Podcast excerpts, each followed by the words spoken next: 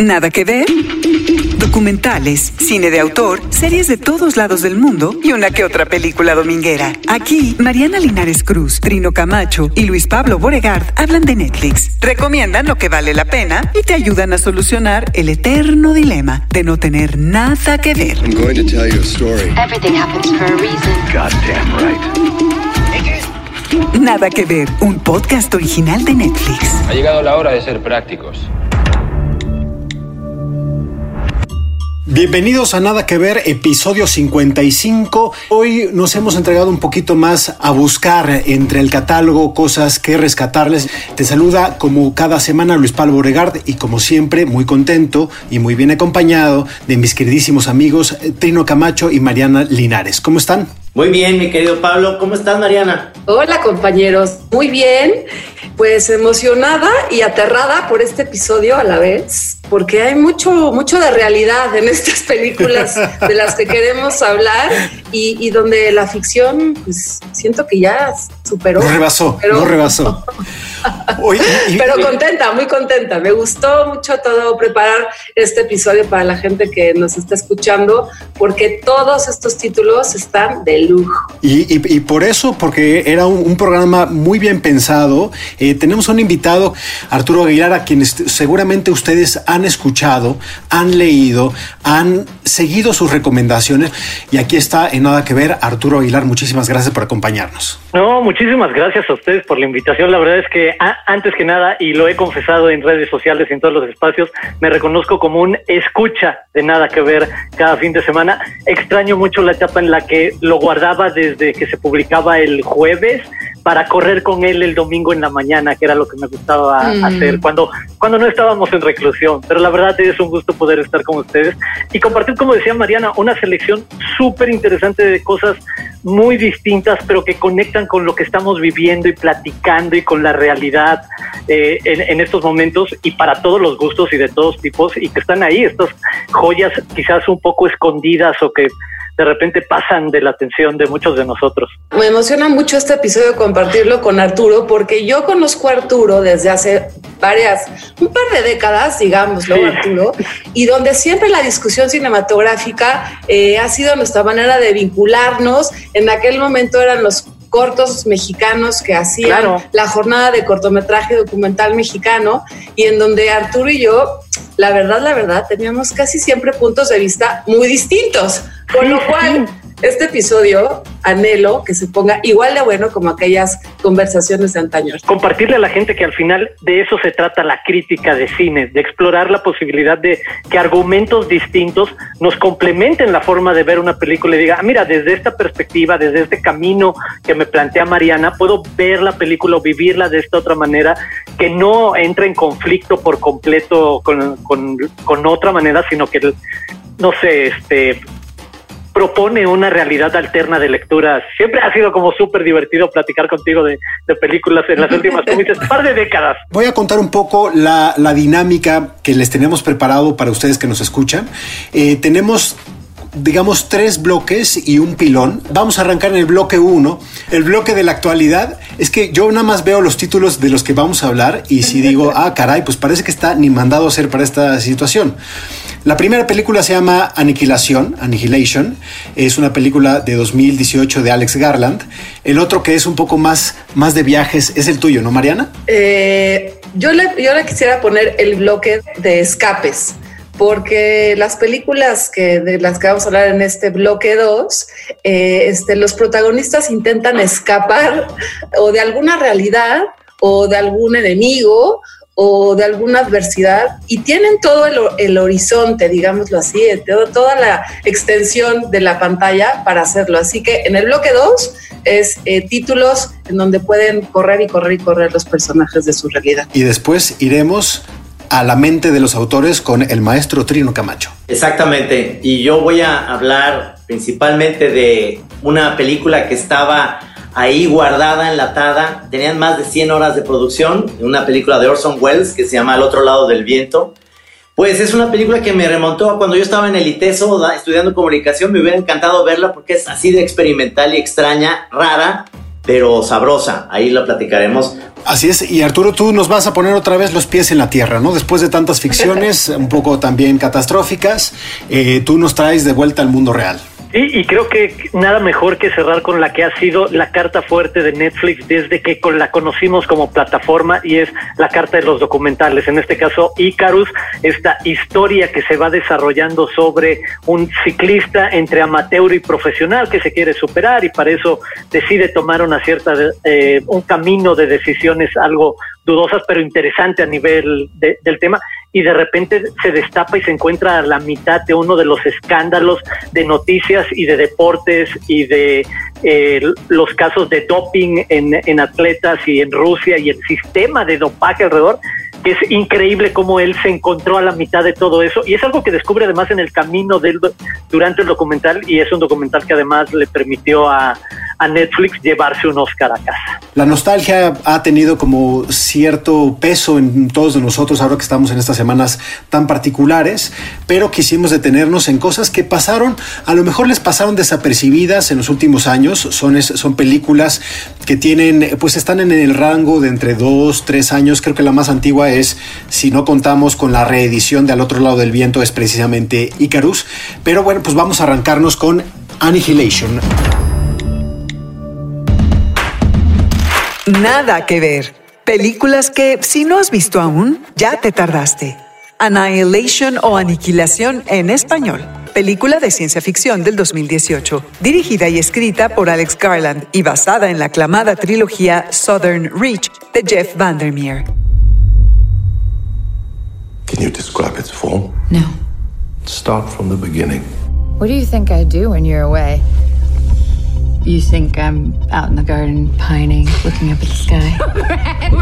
Narra cómo un grupo de científicas van de misión a una región deshabitada y peligrosa, bautizada como Área X, donde no aplican las leyes física y naturales que rigen en el resto del mundo. Just, he served in the military. If I knew what happened, I could save his life. The boundary's getting bigger, it's expanding. We're talking cities, states. You need to know what's inside. Protagonizada por Natalie Portman, Oscar Isaac, Jennifer Jason Lee, Tessa Thompson, Gina Rodríguez y Tuva Novotny. It's destroying everything. It's not destroying, it's making something new. Bueno, pues Aniquilación es una película de 2018, ya, ya lo hablábamos. Fue una película que yo no sé si, si, están ustedes de acuerdo, pero cuando la lanzó Netflix en la plataforma, había estado en algunos, en, en algunos festivales, pero me parece que es una joya que está ahí y yo no sé si se le ha dado el reconocimiento o el peso que merece a esta, eh, pues una película brutal de género, muy buena, además como muy actual de esta, eh, son, es Natalie Portman, Jennifer Jason Lee, es un colectivo femenino que está tratando de entender qué es esto que está sucediendo en eh, Florida. Yo no soy tan fan del género de ciencia ficción y esta es una película que eh, es una franca representante de, de la ciencia ficción, pero tiene muchos otros elementos que la hacen poderosísima, riquísima y un producto de entretenimiento que tiene que ver con filosofía, con ciencia, con una historia de amor también, con suspenso y con mucha psicología, porque hay en cada uno de los personajes, sobre todo en la, protagonista, muchos vericuetos de su mente, de su pasado, de su manera de, de, de estar en la vida, que la hacen eh, tomar ciertas decisiones para ser parte o no de esta misión de mujeres que quieren, que quieren descubrir lo que está pasando en el foro. Así que si no les gusta la ciencia ficción, no importa, porque esta es una película que va más allá del género. Sí, sí, estoy de acuerdo, que va más allá del género. Es más, una película que en momentos a mí me dio horror. Es decir, la actuación de Oscar Isaac, que lo vimos en, en Star Wars, es, es, sensacional porque hace, hace un marido, digamos, de Natalie Portman que regresa de, esta, de este lugar que se llamaba el Área X. Y toda esta parte como inquietante de que no sabes qué le pasó, pero cuando de repente hay ciertas imágenes, para no eh, explicar más, en un video donde él voltea la cámara y donde tiene unos ojos que me dan terror, eh, además de que está muy bien producida esta, esta nueva como forma de ver a los extraterrestres, que no es esta onda Spielberg, ¿no? Que vamos a ver unos monitos ahí, sino que es como una especie de ente que se mete al cerebro y empiezas a ver cosas alucinadas como si fuera un viaje de ácido, realmente fuerte. y hay, hay momentos, hay momentos en que, le- ya saben, estos, el, el CGI, o le dicen estas cosas que de repente Natalie Portman se encuentra con una otro yo de ella que son inquietantes. A mí la película se me hizo que me mantuvo todo el tiempo con la visualmente eh, eh, extasiado de tan eh, bien hecha que está, tan, tan interesante y con mucho miedo.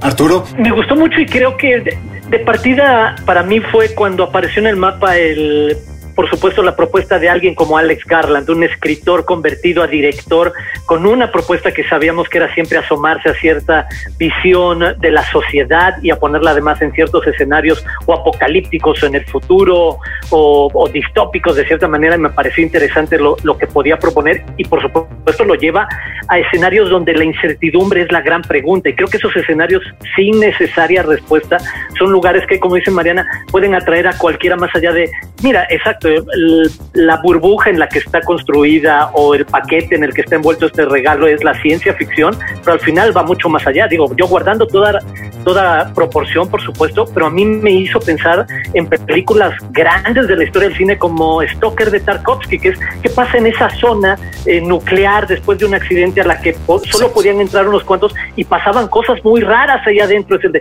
ah, claro, ¿quién se atreve a entrar? Porque estas cuatro mujeres deciden enfrentar e- esa experiencia, ¿qué van a vivir de ella? Entonces, te despierta un montón de introspecciones y preguntas que creo que se conectan con estos escenarios apocalípticos de, pues, cómo vamos a enfrentar el final cada uno de nosotros. Además, no sé si les pasa, pero es decir, eh, viendo algunas de las películas que ustedes ya vieron hace dos o tres años, cuando salieron, eh, en la, en la coyuntura actual, en el momento que estamos todos viviendo, pues uno rescata otras cosas y le da cierto valor a lo que está viendo. Y por ejemplo, aquí me llama muchísimo la atención el papel de Natalie Portman, que es muy interesante, ¿no? Ella realmente es una científica de John Hopkins, que es una universidad que existe y que ahora está siendo la mayor autoridad en el caso y en la investigación del coronavirus. Y es curioso cómo, pues, Jennifer Jason Lee, que también es una psicóloga, o sea, cómo se da esta respuesta que yo creo que sí requiere como cierta sensibilidad diferente a lo que hace Hollywood. Porque pues Hollywood a esta expedición, que la hemos visto diez mil veces, ¿no? Hay una amenaza en alguna parte de Estados Unidos, pues vamos a mandar a The Rock y a Bruce Willis y a los de siempre, ¿no? Ahí a que se... Entonces, y aquí es diferente, aquí es un equipo, eh, digamos, multidisciplinar. Hay una sensibilidad diferente a la hora de, de- crear este equipo que se va a enfrentar a una amenaza donde el, el- el género masculino está vencido. Y yo creo que eso va creando una atmósfera que a mí es lo que más me gusta de, de aniquilación. Esa atmósfera como de desesperanza, muy austero y que está creado de la mejor forma para un director, que es música, un poco lo que nos enseña, eh, de pronto le mete como misticismo, vemos estos animales que están, eh, que han mutado con esta fuerza que llegó de- de- de- de- del exterior, que no sabemos y no entendemos qué es, los personajes tampoco entienden qué es, y entonces nosotros nos vamos también metiéndonos en un misterio y como dice Trino, te va poniendo la piel eh, un poco, te enchina la piel porque... Pues tienes miedo, tienes miedo ante lo desconocido. Y coincido con, contigo y sobre, sobre la atmósfera y sobre la, la relevancia que esto es dentro de la película. Y también con Arturo, que se ve que es un escritor quien está liderando eh, este proyecto cinematográfico. Pero hay algo que me falla un poco y es la profundidad de los personajes, porque entonces hay un asunto muy tradicional de la narración de la historia, donde está el conflicto, vamos encontrando los misterios, se van resolviendo y viene el desenlace. Ahí no hay, no hay este, vuelta de hoja. Pero hay poco tiempo para conocer bien qué es lo que lleva a cada una de estas protagonistas a tomar la decisión de meterse en este lugar no sabemos si oscuro, si extraterrestre, eh, si radioactivo o qué, sino simplemente de pronto las tenemos ahí, salvo a una que es Natalie Portman, que es la protagonista, pero el resto como que no me queda muy claro, o sea, me gustaría, me hubiera gustado saber más por qué ellas son un poco las elegidas de este director o de este escritor para, para encaminar esta, esta misión es- especial de todo el mundo mundial, esas cuatro personajes. Siento que le gana un poquito lo que dices tú, la, la atmósfera, el apocalipsis, el fin del mundo, lo extraterrestre y de pronto deja de lado las historias personales. Sí, hay que recordar que Alex Garland, el director, era el guionista de esta película que se llama The Beach, eh, que dirigió Dan- Danny Boyle, pero sobre todo, lo más importante, esta que se llama 28 días después, que, que es como esta sensación apocalíptica de zombies. Muy interesante. Ahora es como entró de lleno a esta película de ciencia ficción en la cual viene a romper también muchos esquemas en, en el sentido de, como bien dice Luis Pablo y decía Arturo, es una historia totalmente que nos cambia la perspectiva porque no está ni Bruce Willis ni está The Rock, están estas, estas chicas, está este personaje Oscar Isaac que, que durante toda la película te vas, vas descubriendo que como iba, como él ya venía de regreso, ya hay imágenes que te, que te ponen ahí de lo que fue pasando y cómo Natalie Portman se va encontrando con esto. Hay unos efectos especiales que están hechos realmente eh, diferentes a lo que tú puedes esperar en una película de ciencia ficción. Es A preciosa, ¿no? Sí, pareciera Es preciosa como una- con los colores un estos que- calidoscopio, un calidoscopio pacheco, ácido, de viaje extraño, en el cual tampoco necesitas mucha explicación, porque es, si es algo extraterrestre, a mí me chocan las películas hollywoodenses que te empiezan a explicar, claro, ellos allá donde viven, te, dan como toda una referencia, ¿no? Este, aquí no, aquí es como eh, un mundo totalmente eh, fuera de, de la realidad, con miles de cosas extrañísimas, que precisamente por eso te ponen la piel de gallina, porque lo que vas viendo que además hay mucho gore, hay gore también, este, fuerte, eh, está muy bien hecho. Pues ahí está la primera recomendación de este bloque de ciencia ficción para los que le gustan el género y para los que no gustan, como dice eh, Mariana, es una película que hay, yo creo que hay que verse porque lo tiene todo y estamos seguros que en las dos horas que dura te va a mantener, digamos, completamente atento y metido en la historia. Pero bueno, también hay películas para levantarnos el ánimo y siempre, siempre Mariana es la encargada de las cosas más optimistas y positivas, lo que da mucho gusto. Te agradezco muchísimo, Luis Pablo. Este, me gusta, me gusta que me, me- me tengas eh, en ese radar. Y también siento que en esta temporada de grabar cada quien desde su casa, me ha tocado eh, llevarles títulos en donde toda la familia puede estar sentada frente a la pantalla. Este es el caso de dos películas y quisiera arrancar con Lázaro Feliz porque fue una película que hace pues ya casi un año, yo creo, leí la recomendación de Arturo, así que si Arturo lo permite, por favor, arranca tú y adelante con esta con esta recomendación. Claro, mira, me parece, como dices, hace un año una de esas opciones muy interesantes precisamente en el plano y quizás eh, ustedes me entenderán muchas veces y escuchando también el podcast, de repente tenemos una tendencia a ver el cine más dramático y complicado y elaborado y que retrata la realidad y sus complejidades y ya sabes, las intensidades y de rato en rato necesitamos estas historias de un ánimo mucho más positivo, mucho más sencillo y creo que esta es la perfecta historia sobre... Eh, compasión, sencillez, humanidad, conexión. Nada que ver. Películas que, si no has visto aún, ya te tardaste. Lázaro Felice, en español, Lázaro Feliz. Película en italiano e inglés del 2018, dirigida y escrita por Alice Rohbacher y premiada en Cannes por Mejor Guión. Mi chiamo perché è scomparso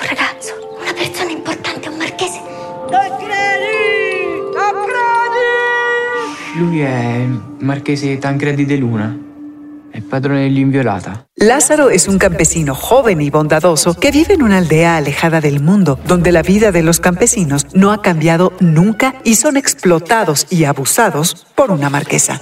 Hasta que Lázaro entabla amistad con el hijo de la marquesa y eso lo hace viajar en el tiempo para descubrir el mundo moderno. Gli esseri umani sono come bestie, animali. Liberarli vuol dire renderli consci della propria condizione di schiavitù. Protagonizada por Adriano Tardiolo, Tomás Orraño, Nicoletta Braschi, Alba Rohracher y el español Sergi López. ¡Lázaro!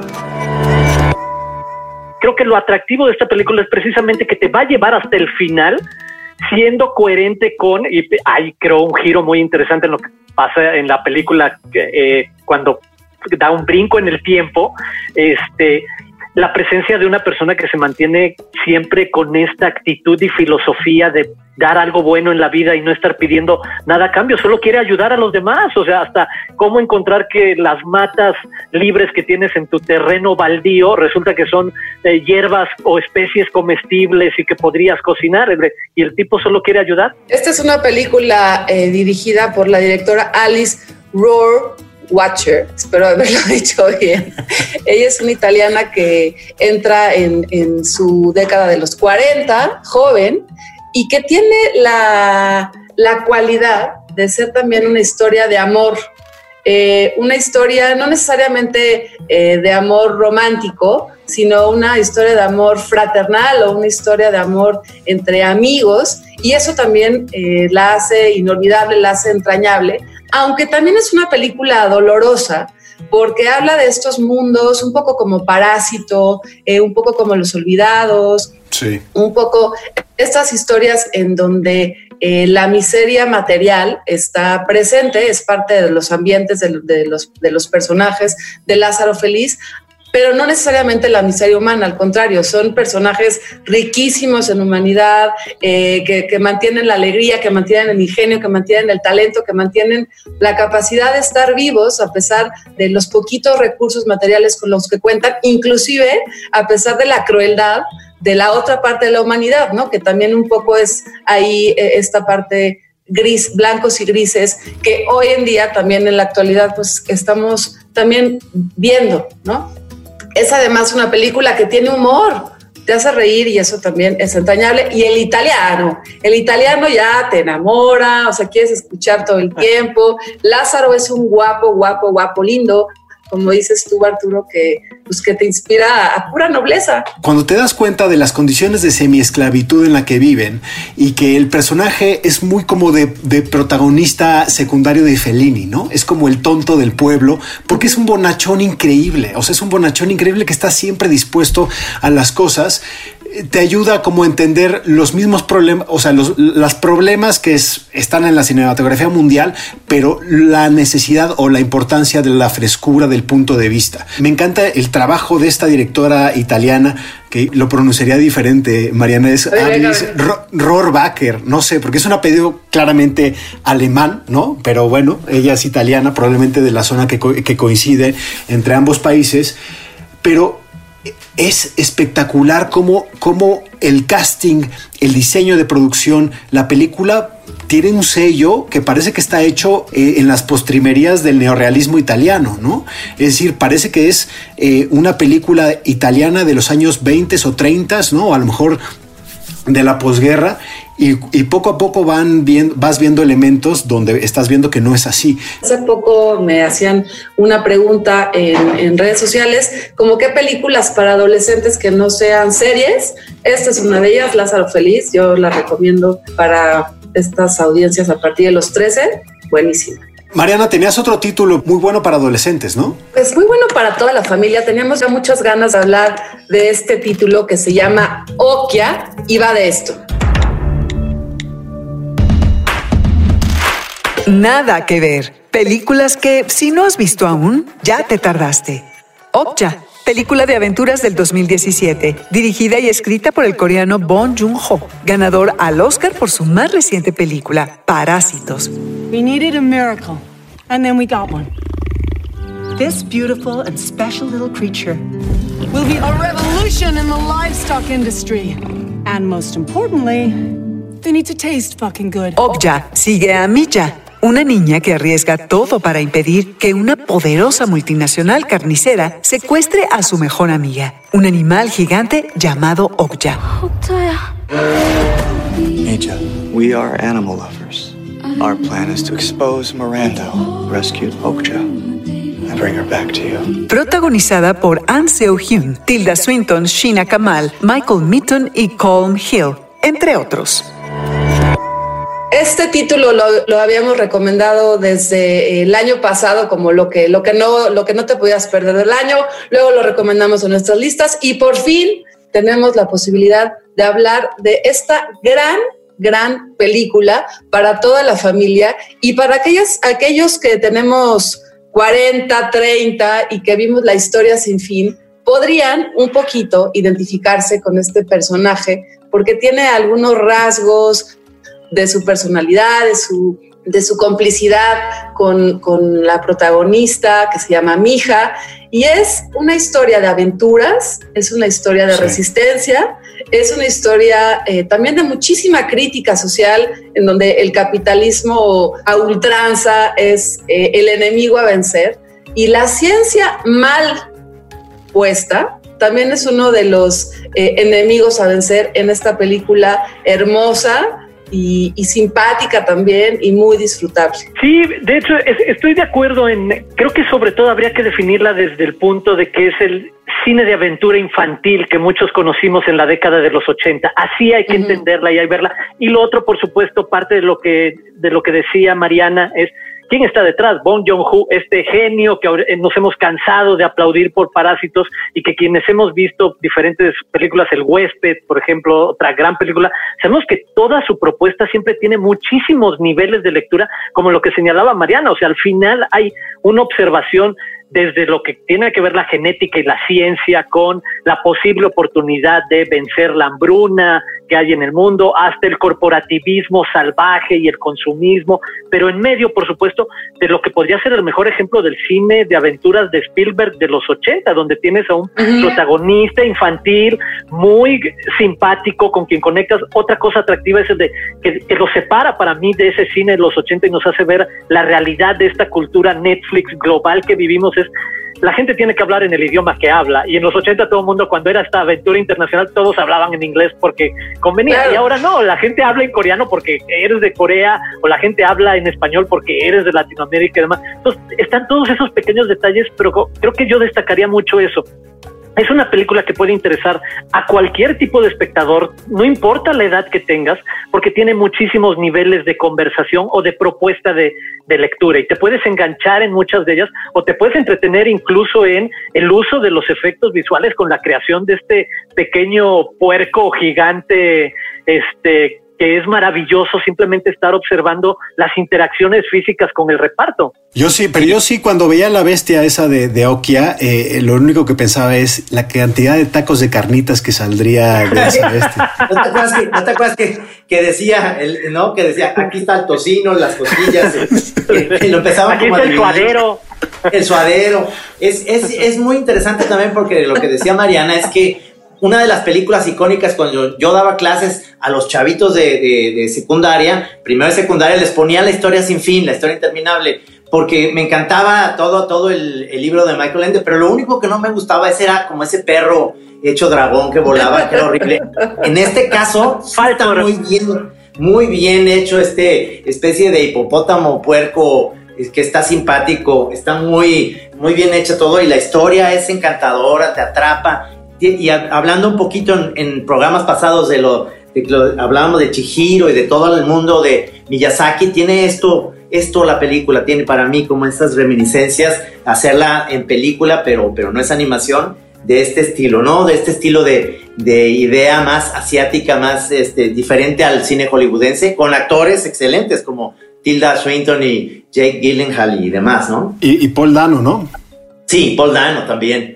Okia tiene la virtud de ser eh, una película, como ya dijimos, para toda la familia, pero también para cualquier estado de ánimo, ¿no? Porque es divertida, eh, tiene aventura, pero si tienes más ganas como de echar la filosofía, pues también ahí hay elementos. Si simplemente tienes ganas de reposar tus ojitos en la pantalla y, mirar, también se puede. Es divertida y como, y como dice Arturo, la protagonista, Mija, esta niña coreana campesina, se vuelve una chica casi superpoderosa a lo largo de la historia, que brinca, salta, nada, este, golpea a los enemigos y, y Y sigue siendo inglés. esta niña, esta- aprende inglés, ¿no? Se disfraza, es espía, o sea, durante las dos horas de película le pasa de todo a mi hija simplemente por concretar una cosa muy básica que es recuperar a su amigo. Y eso es, es algo que me fascina de, de, esta película, que tiende a lo simple, a lo sencillo, a lo básico, y después, como bien dice Arturo, lo arma desde, desde una complejidad en muchas capas. Este mensaje, digamos, que tiene la película de Bong Joon-ho, y yo creo que hay que rescatar eso, es decir, ahorita Trino va a hablar un poco más del cine de autor, pero es indudable que todo el cuerpo, digamos, eh, fílmico de Bong Joon-ho es fascinante, ¿no? Es decir, un poco ya decía, ya decía Arturo que pues Parásitos obviamente nos puso a hablar de un tema increíblemente actual, como son eh, la desigualdad en todo el mundo, esta brecha insalvable entre pobres y ricos, un poco del capitalismo, hay gente que le ha dado lecturas capitalistas, o sea, de hipercapitalismo hasta socialistas, ¿no? A, a Parásitos. Pero si vemos el resto de su obra, en cada película hay algo interesantísimo que Bong Joon-ho quiere decir con ella, ¿no? Es decir, en Snowpiercer, que es eh, algo espectacular, ¿no? Que también es una fábula sobre el clasismo, sobre la dimensión de la escalera, la, estratificación de la sociedad, porque son, es un, tren, un larguísimo tren donde los, los del último vagón quieren llegar al primer vagón donde se toman las decisiones. Y esta que es también una crítica, digamos, a lo que los seres humanos hacemos a la naturaleza, ¿no? En esta otra vez este modelo del hipercapitalismo y cómo, cómo estamos dispuestos a pervertirla y abusar de ella sin ningún reparo que yo creo que algunos dirán que es una cuestión de filosofía asiática, pero sí es interesante cómo este cuerpo de obra de Bong Joon-ho eh, pues da muchísimo, muchísimo, yo creo que para ver todas sus películas y enterarnos más de lo que es la mente de un director. Pero Trino, hablando de la mente de, del director, pues ahora a ti te tocó hurgar en Orson Welles, ni más ni menos. Exactamente, y que, eh, queremos oír de qué va y ahorita les Tan, tan, platico. tan, tan, tan, tan, tan. Nada que ver. Películas que, si no has visto aún, ya te tardaste. The Other Side of the Wind o Al otro lado del viento. Película dirigida, coescrita, coproducida y coeditada por Orson Welles hace más de 30 años, que quedó incompleta tras la muerte del creador del Ciudadano Kane. Hasta que los productores Frank Marshall y Flip Jan Rimsa la recuperaron.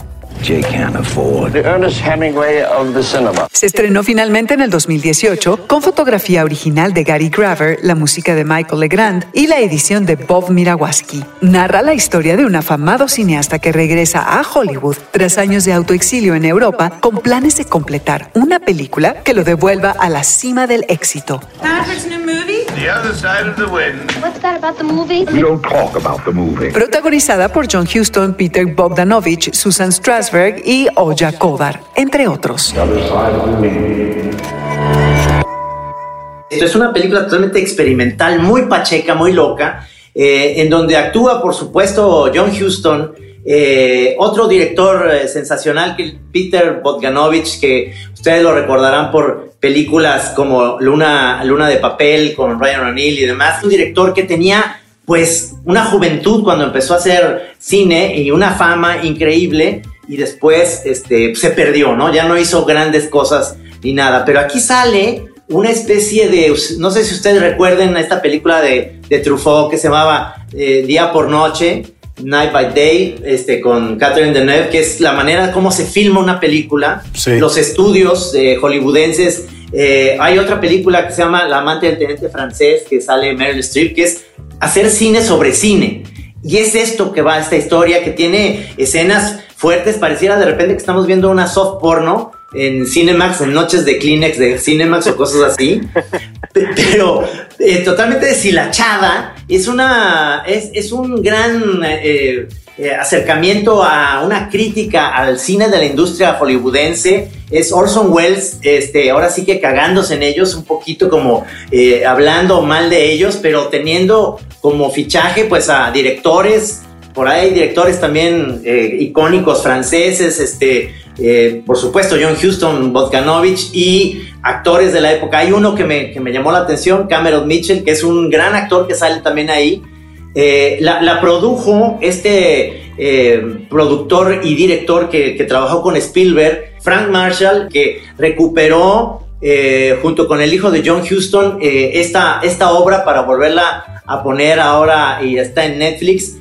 Para mí es, eh, si tú estás estudiando cine, si estás este, en la carrera de comunicación ahorita, es una película que hay que ver precisamente por eso, porque es un, un mensaje de Orson Welles eh, una película muy pacheca, muy loca, pero que es muy interesante. Sí, es una película que requiere, eh, yo creo muchos de ustedes nunca sintonizaron una antena de conejo, pero requiere como que los primeros minutos si te pongas, digamos, como en el canal de lo que es.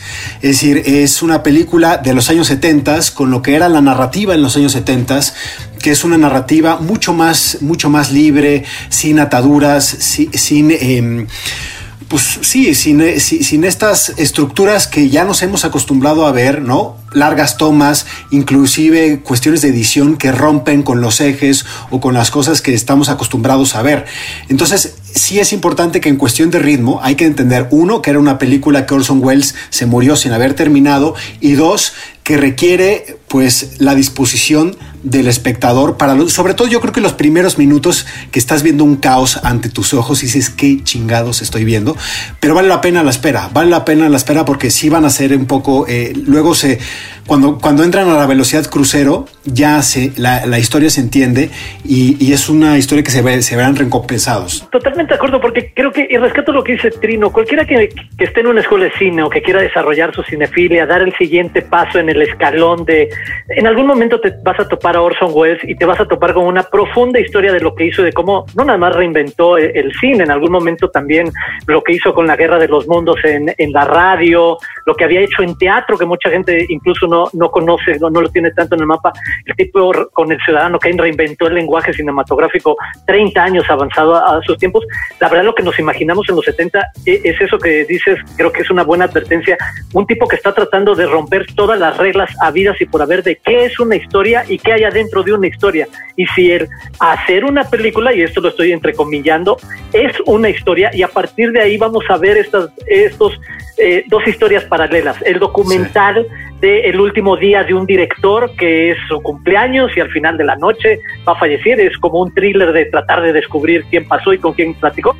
Pero en paralelo, lo que ha podido construir ese director de su última película, que ya no tiene fondos para ser terminada y que son como cachitos libres. Pero esa película adentro tiene que ver con una sátira precisamente al cine de los 70 y de los 60 de Europa de Antonioni y de Fellini, donde un hombre perseguía a una mujer por 20 minutos silenciosos por las calles en blanco y negro, etcétera.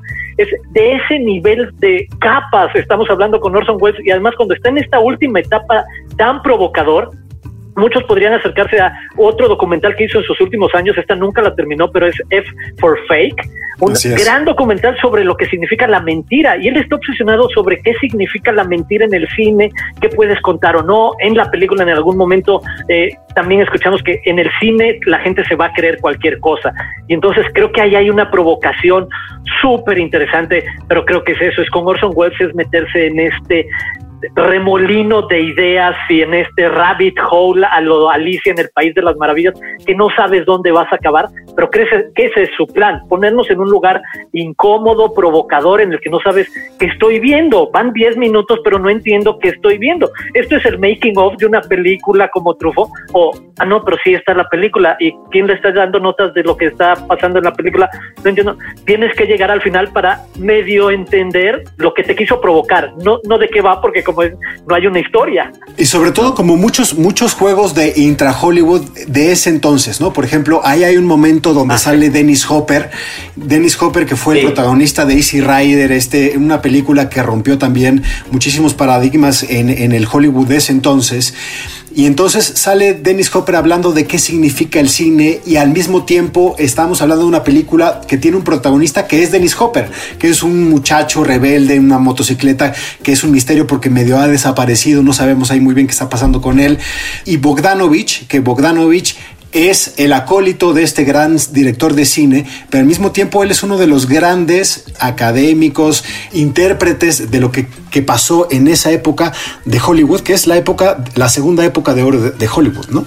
Sí, adem- además porque John Huston representa muchísimo esta esencia de Orson Welles, es decir, de este director que se fue a Europa como desengañado de Hollywood y regresa para hacer esto último y no es como muy comprendido, como le pasó a Orson Welles en la vida real. Me gusta esta analogía que haces, Arturo, del remolino, porque yo le diría a la gente que nos está escuchando y que, y que se va a atrever a ver esta película, que es también como el juego de las tazas locas de la feria, en donde te subes y te da vueltas y te da vueltas. Y les recomiendo entonces que se dejen ir, que disfruten las vueltas que les va a dar, que no se van a dar cuenta ni, ni dónde van a aparecer eh, de nuevo con esta película. Yo tuve la fortuna o la desgracia, todavía no lo tengo muy claro, que mi padre desde muy chiquita me metió en la cabeza el nombre de Orson Welles. Y, él, y ese señor vivió en las mesas de conversación, pero desde, desde siempre, ¿no? Y, y yo recuerdo que El Ciudadano Kane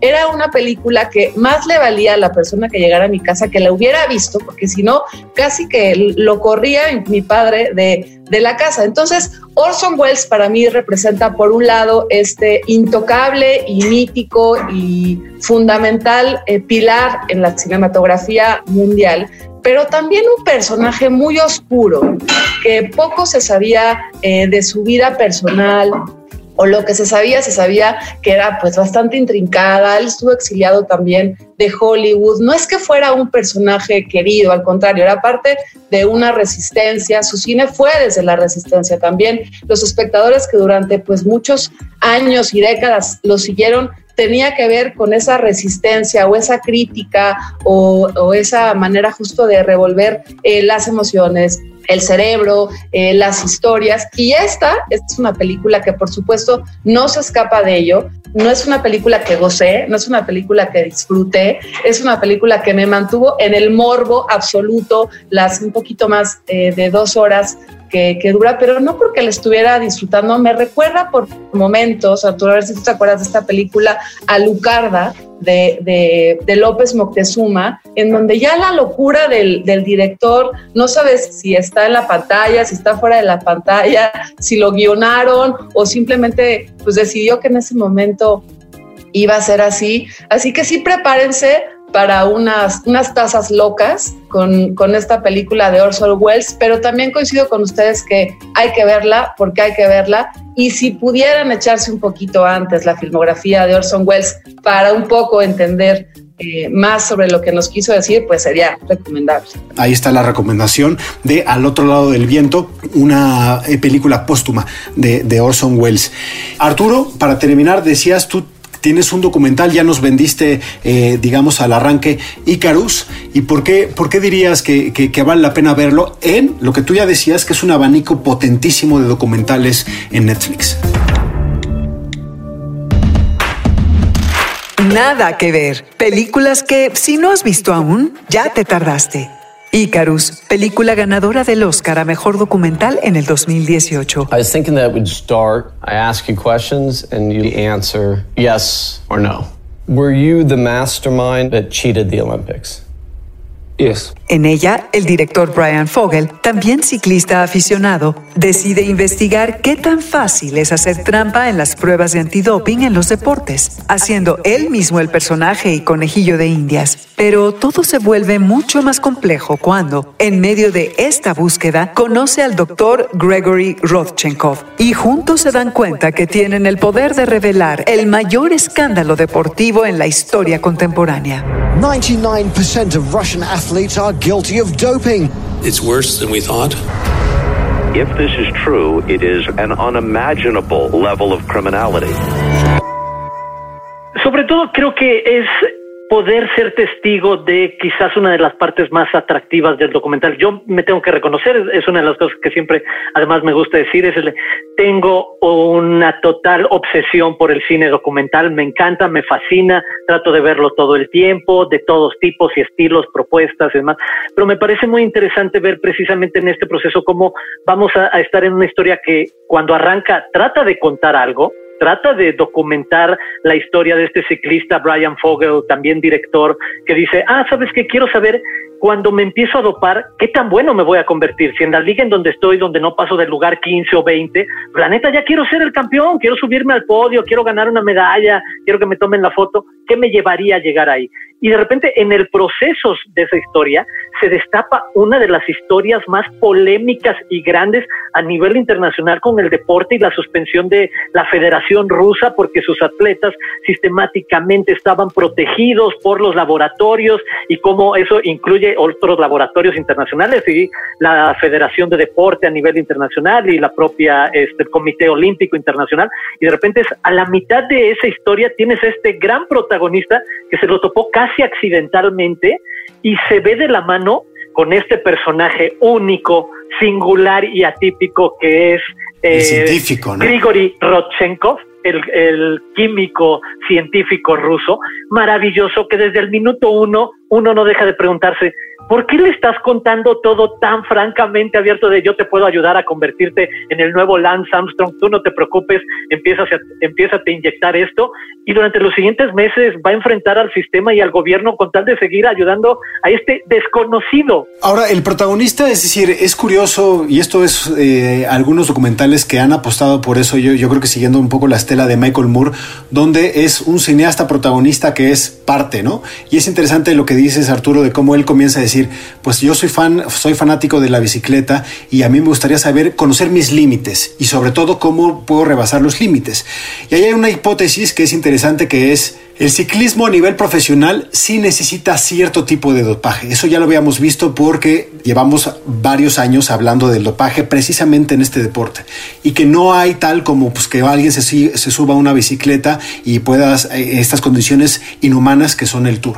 Pero a partir de ahí yo creo que se desdobla un misterio que él nunca, nunca tenía registrado y él nunca, nunca pensó que iba a llegar a, a convertirse en noticia internacional. Porque estoy, estaba buscando ahora las, las noticias en diciembre de 2019 llega esta prohibición a los atletas rusos para eh, impedir que pues la federación participe en los Juegos Olímpicos de Tokio, unos Juegos Olímpicos que como ya sabemos todos han sido suspendidos por el coronavirus, se van a aplazar, entonces ahora es como una, un drama que se, que se desenvuelve en la vida real y que no sabemos su conclusión, que empezó con un, con un documental de un tipo que quería pues hacerse como este, ¿se acuerdan el de, el de Super Size Me? Del tipo que, que, dice, eso. voy a comer hamburguesas de McDonald's a ver qué tanto afecta a mi salud. Pues es algo similar, ¿no? Como, cómo arranca una historia que encuentra esta whistleblower espectacular que es este científico ruso que, que mencionaste, Arturo. Ahora que Mariana recordaba precisamente esa postura de periodismo un poco más de calle y de primera persona y del roster o catálogo de, de, documentales. Creo que otro que habría que poner en el mapa y a mí me gusta mucho es de Square, este documental sobre la revolución en la plaza de Tahrir en Egipto, que sí. la verdad es maravilloso y es literal el, el, ejercicio del periodismo ciudadano, que muchos lo pueden entrecomillar o no, pero es el de qué pasa cuando ellos deciden informar y pararse ahí y documentar a lo largo, además que eso es maravilloso, esa historia. Por supuesto, la paciencia y la coherencia y el no cansancio para aguantar durante casi dos años un proceso en el que primero querías celebrar que ya habías quitado al dictador de 30 años y te sale más caldo el caldo que las albóndigas. Y entonces eh, el otro Morris resulta que es peor y es mucho más dictador que el que tenías.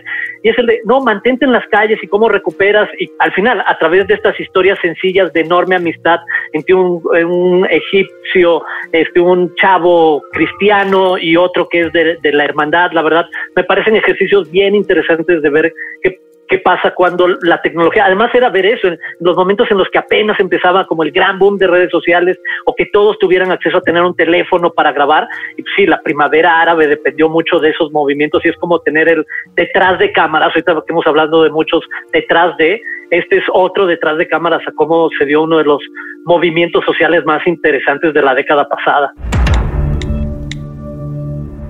Hicimos una pausa en el camino para volver un poco a la mirada hacia atrás con estas quizá películas, ficciones que se les pasaron y que vale la pena pues revisarlas.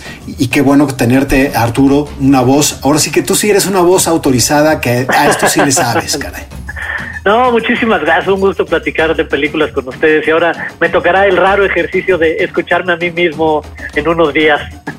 Pues que no sea la, la última, como dicen por ahí. Seguro. Recuérdame, Arturo, dónde, a toda la gente que nos está escuchando, dónde pueden leerte en las redes sociales y dónde, dónde te siguen. Ah, claro, en arroba Aguilar Arturo, en casi todas las redes sociales y colaboro me pueden escuchar en W Radio los jueves en la mañana o leer en las revistas Nexos y Gato Pardo. Pero en arroba Aguilar Arturo lo voy compartiendo todo. Perfecto. Qué, qué delicia volver a tener estas conversaciones cinematográficas, querido Sí. Arturo, que se repitan y en este especial de películas, un lujo mayor.